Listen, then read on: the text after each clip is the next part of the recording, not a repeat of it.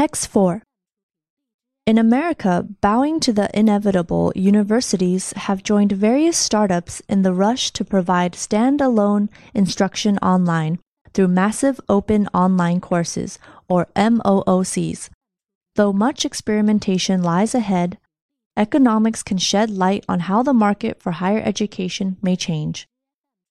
Two big forces underpin a university's costs. The first is the need for physical proximity. Adding students is expensive, so a university's marginal cost of production is high. It is also hard to raise productivity. Because it is so labor intensive, higher education relies on large numbers of instructors paid relatively modest salaries. MOOCs work completely differently.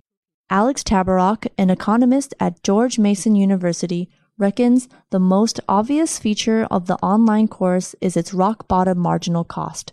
Teaching additional students is virtually free. The fixed cost of creating an online course is relatively high. However, Getting started means putting together a curriculum, producing written and recorded material, and creating an interactive site that facilitates discussion and feedback. Yet after the initial cost is covered, each additional unit sold is pure profit. A low price maximizes registrations and profit, but as prices converge towards marginal cost, there will be little scope for undercutting the competition. Instead, MOOCs are likely to compete on quality, Mr. Tabarrok reckons higher production costs are a small price to pay to attract much greater numbers of students. Such markets often evolve into winner take all superstar competitions. The best courses attract the most customers and profit handsomely as a result. In this respect, online education may more closely resemble information industries such as filmmaking than service industries such as haircutting. The marketing for textbooks already fits this description. New textbooks are costly to write and design, but can be reproduced fairly cheaply. Not surprisingly, only four introductory economic texts account for half of the American market.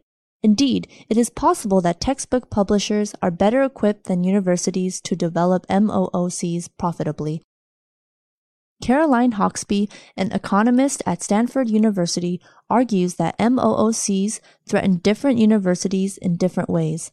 Less selective institutions are close substitutes for MOOCs, though some such institutions could prosper as portals for courses developed elsewhere or by awarding degrees based in part on mastery of MOOCs. Most are at serious risk of displacement. Elite institutions face very different circumstances, Ms. Hoxby reckons, they operate like venture capital firms, offering subsidized, labor intensive education to highly qualified students. They aim to cultivate a sense of belonging and gratitude in students in order to recoup their investment decades later in the form of donations from successful alumni. Ironically, these universities may have threatened their own business model by embracing MOOCs.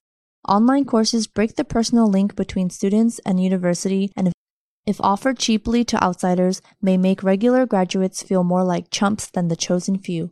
For top schools, the best bet may simply be to preserve their exclusivity.